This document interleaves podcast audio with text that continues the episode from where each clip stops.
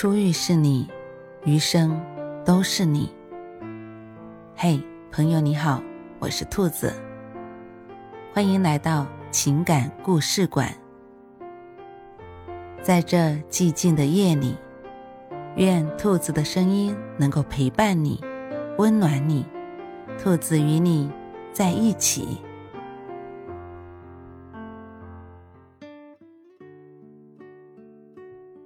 时间过得真快，九月就这样悄悄过去了。现在已经是十一长假，你有多久没有回家了？网上有一个视频，叫做“当你突然回家，爸妈的反应”。重逢的场景各不相同，但爸爸妈妈的反应却惊人的一致。他们先是一愣，然后整个人笑得合不拢嘴。急忙着奔你而来，拥你入怀。爸妈紧紧地搂着你，一直舍不得放开手。一家人激动地掉下眼泪。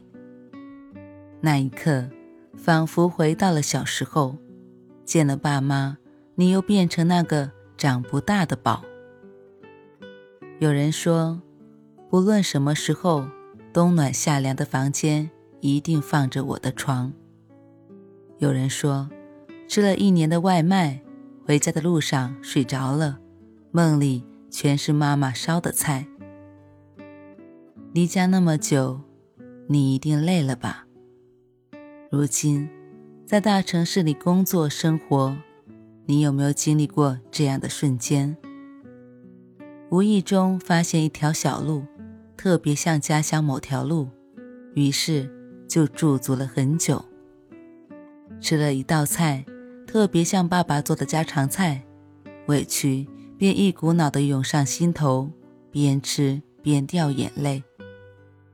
看到一个背影，特别像妈妈，明明知道那不是，还是狂奔过去想看看。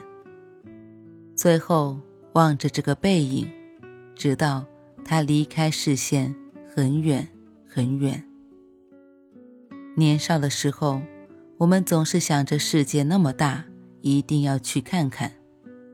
后来才发现，外面的世界真的很大，它大得像海一样，而我们只是其中一粒漂浮不定的沙，被生活的巨浪生生的掀起又抛下。有时候，生活的重担压得人喘不过气来；有时候，明明很累了，也不能停下，只能硬着头皮继续扛下去。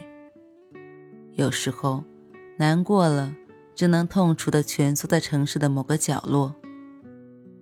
每每此时一想到家，就心酸。有人说，一张有了归期的车票，才是一年中最大的慰藉。走得再远。家才是原点。家是从前千方百计想要逃离，而如今夜以继日想往回赶的地方。家是永远抹不去的牵挂。再没有哪一种声音比浓浓乡音更让人觉得踏实，再没有哪一种味道比家乡的炊烟更让人觉得亲切。再没有哪一种佳肴比爸爸妈妈做的饭更让人感到美味。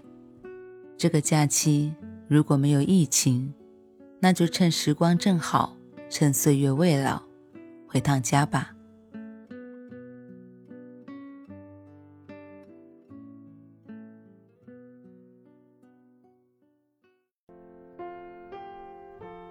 晚安，正在听故事的你。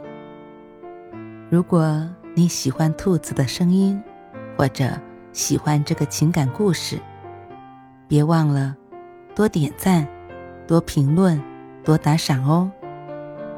兔子感谢你的支持和鼓励，祝你晚安，好梦。